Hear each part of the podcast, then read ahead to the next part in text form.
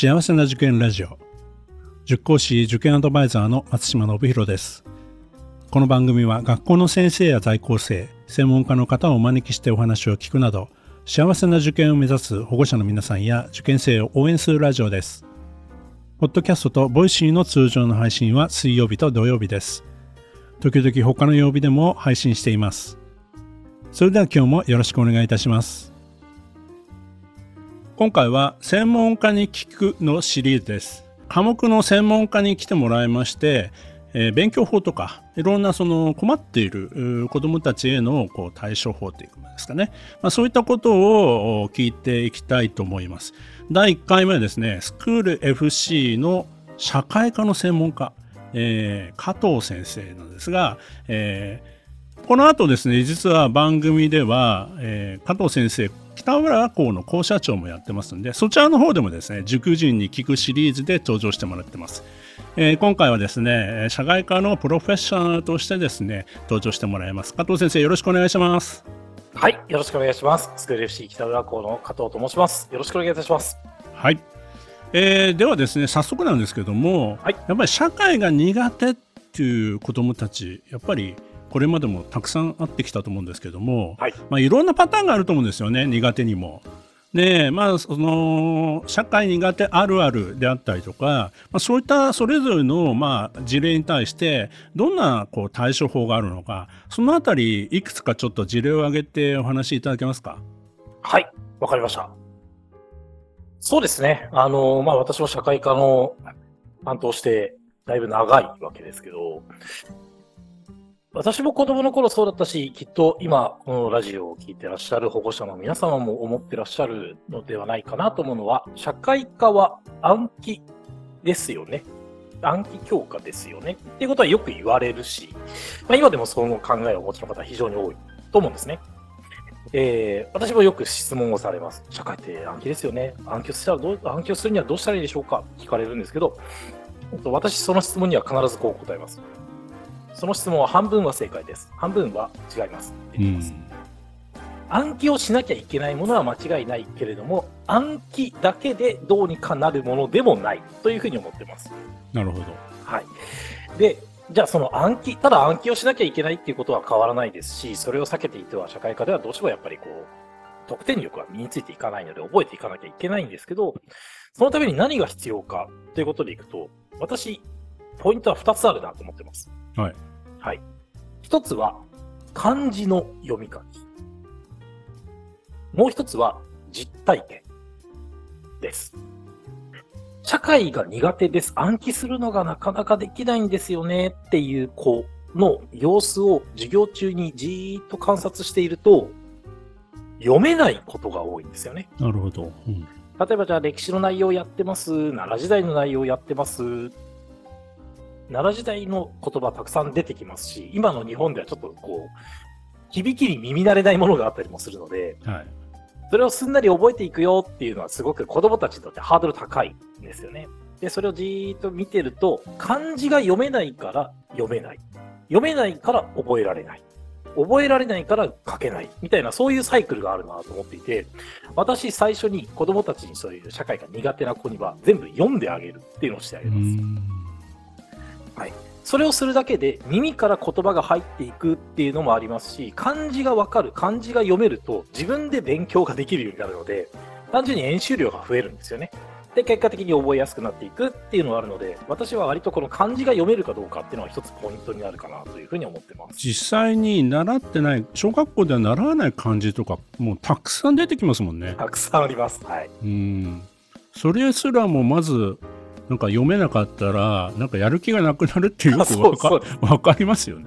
はい。何これ読めないわかんない。もういいや、みたいな、大人だったらね、一度はどこかで勉強してるから、なんでこれ、こういうふうに読むに当たり前じゃんって思っちゃうかもしれないけど、はい、特に中学受験なんかはもうほぼね、中学や高校で習うような内容と変わらないから、そう、ね,、そういう意味では、漢字がまず一番のハードル、最初のハードルになるんですね。そうですね。はい。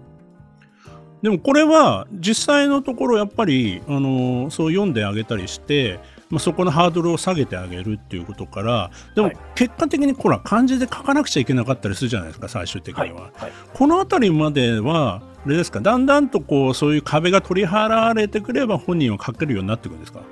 そうですね。あの、読めない漢字を一生懸命練習するのって、これ、ちょっと例えとして、もしかしたら適切じゃないかもしれないですけど、全く知らない言語の単語を書いてるのに近いのかなと思ってるんですよね。例えば私全くアラビア文字読めないですけど、アラビア文字入ったらこれ練習してって言われて書いてると読めないし、これ何やってんだろうなって感じなので、全く入っていかない。で当然、ものを考えるときは母国語で考えてるはずなので、日本で日本の授業を受けてる子は大体思考言語が日本語のはずなので、日本語に置き換えてちゃんと変換できていけば入っていくんですけど、それができないと、ただ、よくわからない記号を書かされてるみたいなところで止まっちゃうと思うんですよね。はい。だから読めるっていうのはその第一歩だろうなと思います。まあでも中学入試の社会の出てくる漢字結構難しいなとは思いますね。はいうん。なんかある中学校のその入試担当の先生に聞いたら、やっぱり社会でのミスっていうのは漢字の間違いが多いって聞きましたね。うんうんう。うん言葉としては分かってるんだけど漢字が間違ってるとか、そうですね。人名とかね。はい。うんそういうことが多いっていうところから、まずは、あのーその辺の本当のところ、こうなんで苦手なのかっていうのを、それぞれこう子供たちによっても違うと思いますけど、はい。漢字が書けないっていうのは一つ、なんか、こう見落としがちなところですね。二つ目はどんなところですか？えっと、二つ目、実体験なんですけど、うーん、それも割とさっきの漢字とも、えー性質的には近い話だと思います。えー読める。この言葉はこういう風に読むんだな、それが分かったとしても、それがどういう意味を持つものなのかが分からないと、やっぱり覚えにくさはあるんですね、まだ。それはそうですね。はい。で、そこで、こう、実体験を伴っていくと落とし込みやすくなる。例えば、まあ、銅鐸。ありますね。はい。あの、はい。歴史の授業で習う。あの、お祭りの時に使う道具として出てくる銅鐸ですけど、あれは銅鐸っていう漢字を書いて、あ、銅鐸ね。あ、銅を使うんだな。鐸なんだろう。うーん。みたいな感じで練習してても、銅鐸、祭りの道具、ん？なかなか繋がらないんですよね。だって現代では使わないですもんね。使わないです。はい。うん。で、ただこの私、銅鐸に関してはですね、一回試したことがあって、あの、ネットで銅鐸のレプリカを売ってた。ああ、なるほど。はいえーただ、鉄製なんですけど、正確に言うと鉄柵なんですけど、はい 磁石くっついちゃったんですけど、はい、で、その銅鐸を見せて、これを使って、こういう風にしてお祭りをしてたんじゃないかなって言われてるんだよねっていう風に説明したら、一発で覚えたんですよね。そりゃそうですね。はい。確かに。うんうん。使い方まで教科書に書いてないですもんね。使い方は、はい。あの、あくまでもその銅鐸の壁面に書いてある絵が、じゃないですか。書いてあるというか、削彫刻されている。それを、こう、研究者の皆さんが予想しているものを私がその場でこう演じたりとかするわけですけど、それがあると、あ、そういう風にするんだねって言って、スッと入っていったっていうのはありましたね。ああ、なるほどね。銅鐸、私も実際のものはもちろん見たことないですし、はい。手に持って、まあ、あの鉄卓でも持ったことないので、はい 確かにそういうふうに言われると、ああ、実際にこう近くにあると違うなって、印象に残る度合いが違いますね。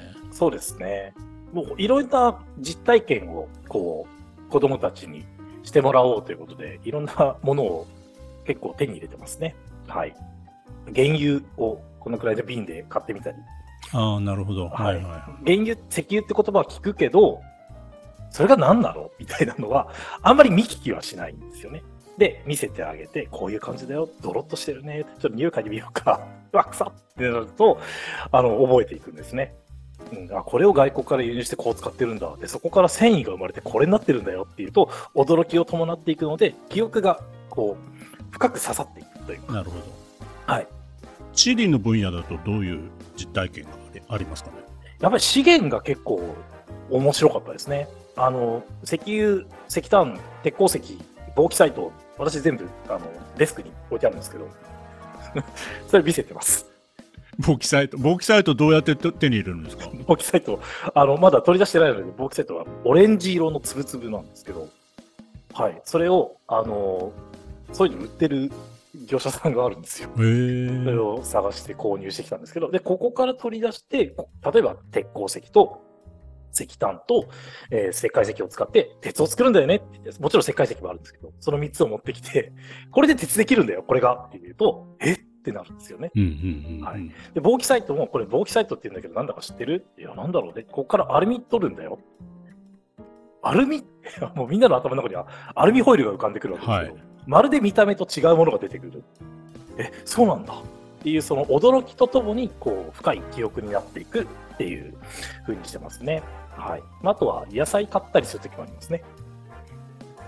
まあ、こういうことって、ご家庭ではもしかしたらちょっと頑張ればできそうな 話ではありますね。そうですね。うん例えば、スーパーに一緒に行って、まあ今、あの収録しているのが1月なので、冬ですよね。冬の時期に、キュウリ売ってると思うんですよ。どこのキュウリ売ってるんだろうね。って見てあげる。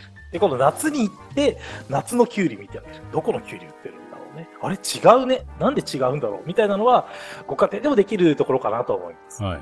はい。まあそうすると、まあ加藤先生の授業ってのはそういうところから、まあもう身近に感じて、まあね、教科書だけではちょっとわからない。なんかこう、あ、そういうことなんだっていう気づき。こういうところを子供たちに、えー持ってもらおうというような授業を心がけてるってことなんですね。そうですね。面白い。他にはどうですか？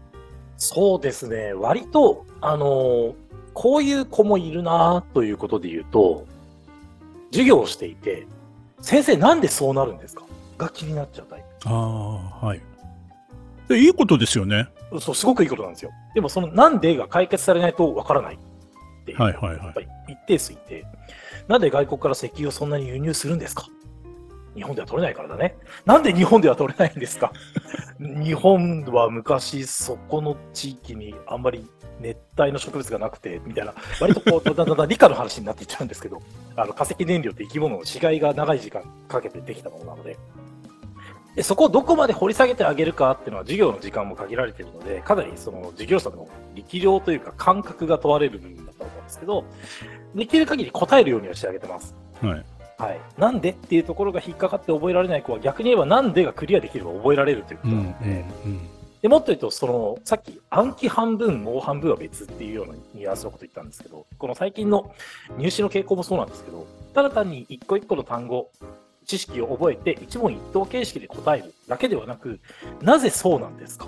それをするとどうなるんですか？その背景は何ですか？みたいな記述の問題がやっぱり増えてきてるんですよね。むしろね。はいはい。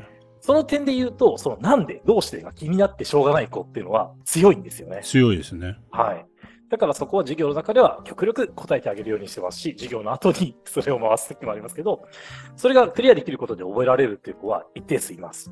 なるほど。でも、はいなんか長い目で見ると、そういう方のが、まあ、あの、大学受験だってそういう傾向になってるわけです。そうですねんうん。社会ですからもね、これなんでそうなるのっていうこと大事なことじゃないですか。必要です。仕事する上ではとっても大事だと思います。だからな、あの家庭でもね、なんでそうなのって聞かれたときに、親として面倒くさいなと思わずに、ちょっと付き合ってあげるってことはすごい大事ですよね。そうですね。はい。多分そういうお子さんは、ご家庭でもそういうふうな質問をしていて、親がちゃんと。と答えてくれてるんじゃないかなって思いますね。そうですね。うんまた今、インターネットもありますからね、この続きはネットで調べてみたら面白いよとかね、こういうページがあるから、このページに探してみてごらんみたいなことも、もうね、私たちも言えますからね。そうですね。そうか、それは、いうん、確かにいますね。はい、理科なんかでもそういう子はいますからね。ああ、そうですね。理科と社会はそういう意味ではすごくこう、共通する部分が多いと思います。実体験の部分とかね、そういう部分もね。はいなるほど。まあそういうところで、なんか一人、えーこういう子がちょっと苦手だったんだけど、うん、最後にはあの社会でも結構こう点数が取れるようになったみたいな事例あります？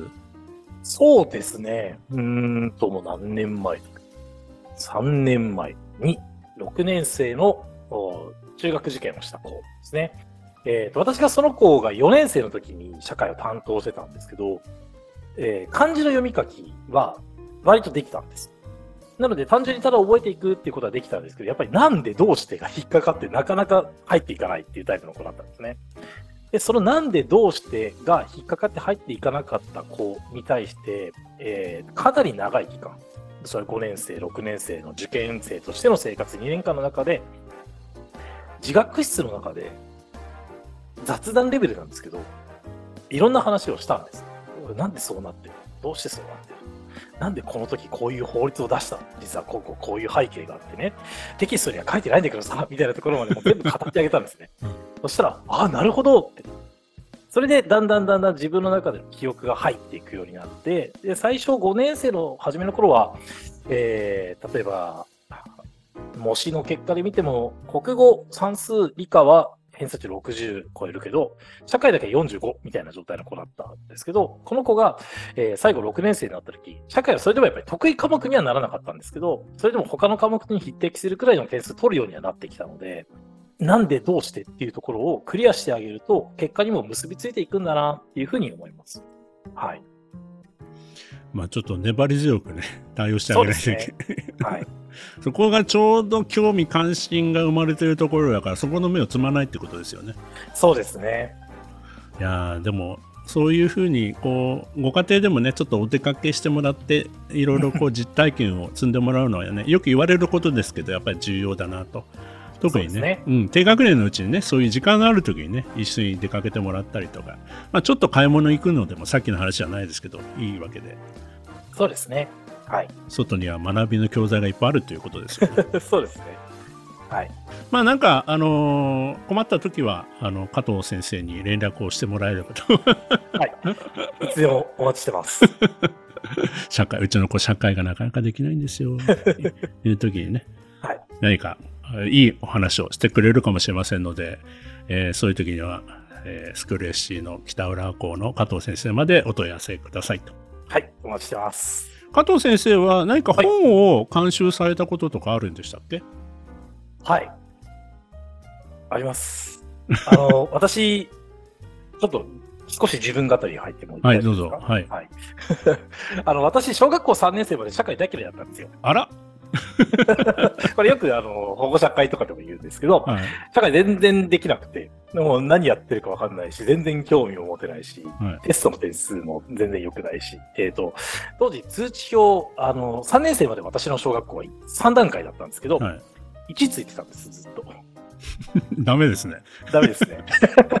で、私当時は、あの、算数とかは大好きだったので、算数ずっと3はついてたんですけど、社会だけはずっと1がついてるっていう状態だったんですね。で、その私が、じゃあなんでこんな風になったのかっていうと、転機が2つあって、はい1つは小学校4年生の時に、6歳上の兄が買ってきた、桃太郎電鉄というファミコンソフトです。出ました 桃鉄というやつです、ね。桃鉄ですね今でもつ続編が出てますし、私は続編が出るたびにずっとダウンロードし続けてますけど、はい桃鉄をやって、兄と一緒にやって、ドハマりしてですね、それまで都道府県なんて全然もう覚えてなかったんですよ、私。もう漢字3文字の県は全部一緒でしょうくらいな感じだったんですね。和歌山もわ香川神奈川も鹿児島も全部一緒だと思ってたみたいな。そういう子がですね、正確に都道府県の位置を覚えて、それだけじゃなくて、主要な駅の位置を覚えて、さらにそれだけではなくて、その地域の特産品とかも覚えていって、っていうのをゲームを通して覚えることができたんですね。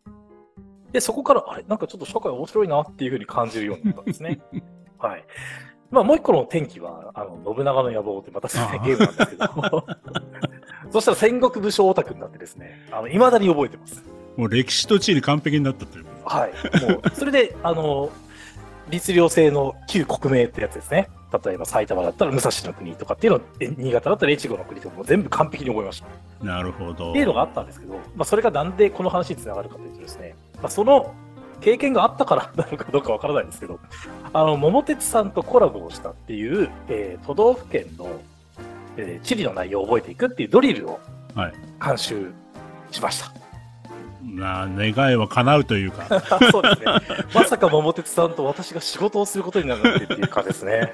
本当に縁は不思議なものでございます。はい。へえそれちょっとどういう内容なんですか？えっ、と、桃鉄、あの、ご存知の方もいらっしゃればご存知じゃない方もいらっしゃるんですけど、あの、すごろくなんですよね、簡単に言うと。はいはい。え都道府県をすごろくで回っていって、えーと一番収益の高い、つまり利益を上げた人が優勝っていうものなんですけど、その中で、その桃鉄のらしさっていうのは何かっていうと、えーえっと、ダジャレが入ってたりするんですね。桃鉄結構ギャグ要素がすごく強いゲームなので、でその桃鉄のギャグ要素を、えー勉強の方に活かしていって子供たちに身につけてもらおうっていうので、その都道府県のそれぞれの内容を覚えていくだけじゃなくて、都道府県の特徴を一行のダジャレで表すっていうのが入ってるっていうのが一つ特徴ですね。はい。いやー、なんか、結局最初に、まあ、社会の苦手な子に対してどういうのが、まあ、パターンがあるかみたいな話ありましたけど、桃鉄やればいいっていう話。いやまあ、それで言うなら、あの、アプローチの仕方はいろいろあるっていうことだと思います。そうですね。そういうことですよね。はいはい。でもね、桃鉄で社会が好きになったっていう事例結構他にもあると思うんで。いや、あると思います、絶対。ね。はい。うんだからまあ本にもなったんでしょうけど、はい。うん あの概要欄にあの本のリンクを貼っておきますので、皆さんぜひちょっと気になる方がありましたら、えー手に取ってご覧いただければと思います。ありがとうございます。えーということで、今回はスクール FC の社会のプロフェッショナル、加藤先生に来てもらいました。